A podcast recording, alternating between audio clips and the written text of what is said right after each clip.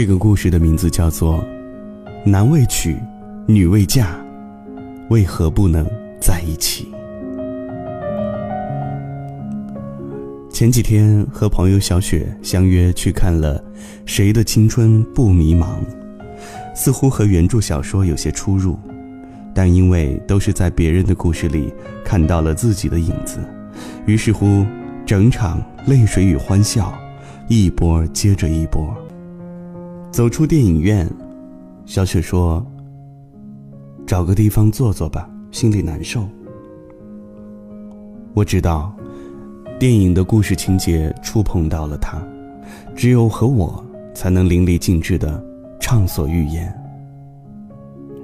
也许，每个女孩心里都住着一个林天骄，每个林天骄的心里都渴望着能遇到一个高翔那样的。白马王子出现。小雪也和所有的女生一样，虽然家境殷实，虽然相貌出众，但从懂事起就喜欢上的那个男生，她一爱就爱了十三年。小雪说，她上初中一年级的时候，班里转来一个瘦瘦高高的男生，从他进入教室的那一刻开始，小雪。就注意到了他。后来得知，他是从高年级留级下来的，只为了混完九年义务教育。小雪说：“是的，我承认，一开始吸引我的是他的高颜值，当时觉得他像极了陈晓东，大眼粗眉的，一笑起来露出两颗小虎牙，加上两颊的酒窝，简直是完美至极了。”当然，这只是小雪对他最初的印象，他就是电影里那个不学无术、经常翘课、坐在教室最后排的高翔。后来有一次，放学之后，小雪骑自行车刚出校门，车链条掉了。正当她迷茫不知所措的时候，恰巧那个男生和他的那帮高年级同学经过。他回头看了一眼蹲在路边白纸自行车的小雪，问道：“你是我们班的吧？”小雪说：“是啊。”他走过来，把自行车倒过来，轮子朝天，车把和座包朝下支在地上之后，一边转动脚踏板，一边把链条往齿轮上套，三两下。就帮小雪把车链条修好了。之后对小雪说：“这么简单的事情都不会，学着点下次哪能这么巧让我看到？”看着他两手油污，胡乱的在路边草坪的滴灌喷头下洗了几下手，还没来得及说声谢谢，他就招呼着他的同学们走了。小雪说：“那时的他太单纯。”不知道什么是爱情，只是感觉当时心跳很快。现在想来，或许那就叫情窦初开吧。再后来，随着他们距离的慢慢拉近，小雪经常在放学之后和他以及他的那些高年级的同学一起去 KTV，去溜冰场，去野外烧烤，去酒吧。于是。小雪很快变成了老师和父母眼里的坏学生。小雪说：“曾经有一段时间，他让我帮他抄作业，我义无反顾地答应了下来，并且一直持续了将近一个月。直到有一天，数学老师当着全班同学的面问我，为什么作业里有一道题我和他错的一模一样。”然后仔细一看，连字迹都差不多，还以为是他浪子回头大彻大悟了。没想到，小雪说，她当时羞红了脸。后来，当班主任告诉了小雪父母她在学校的近况之后，她的爸爸对她说了两句和林天娇妈妈同样的话。第一句是：“以后不许和那些混混混在一起。”第二句是，在学校里没有朋友，只有同学。或许，小雪和别的女生在叛逆这一点上的表现与众不同。在看到电影里林天骄的妈妈对她吼、向她扇耳光之后，本以为林天骄会从此堕落，成绩一落千丈等等，却不曾想，编剧安排的剧情却和小雪的预料截然相反。也或许是影视作品需要有教育意义的，但事实上，小雪一直叛逆到了初中毕业。小雪说：“那个男生初中没有读完，就被家里送去军营锻炼了。在他最叛逆的时候，翘课坐火车去了一千多公里之外那个男生从军的城市看望他。下了火车之后，看到那个男生接站的身影，所有对父母的不理解，所有委屈的情绪化为眼泪，喷涌而出。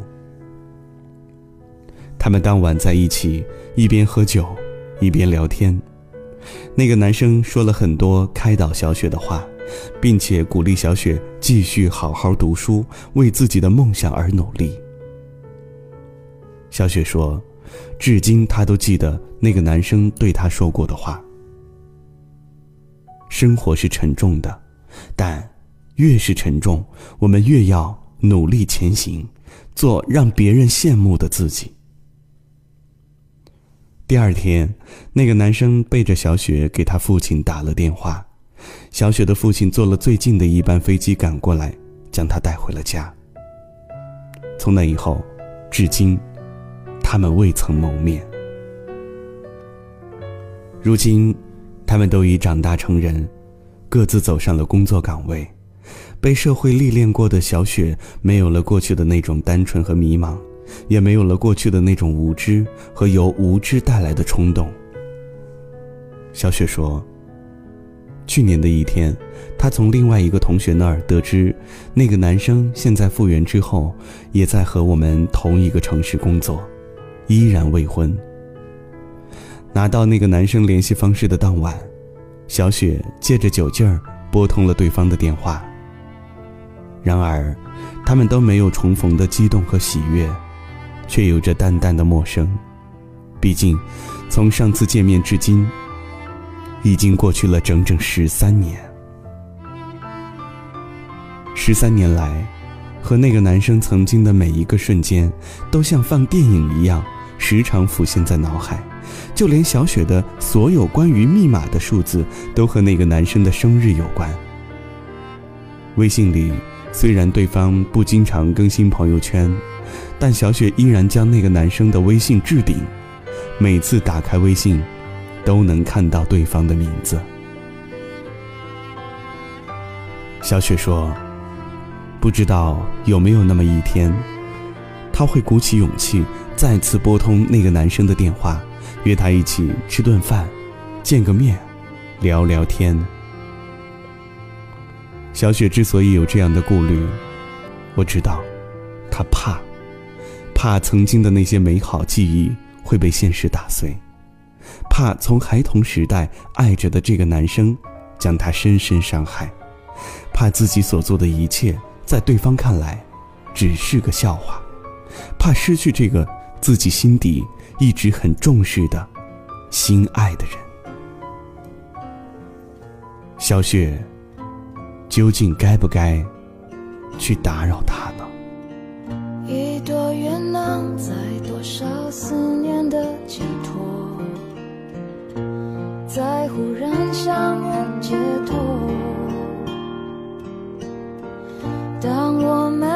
一闪而过，那短短一秒钟，都明白什么都变了。一转身，谁能把感慨抛在脑后？在时过境迁以后，这段情就算曾经刻骨铭什么？地球太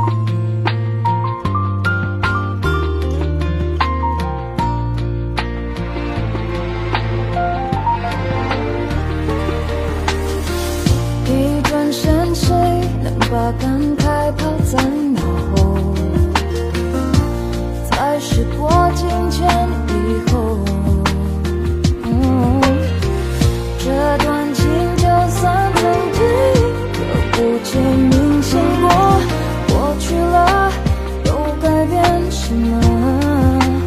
用情爱恋都陌生了，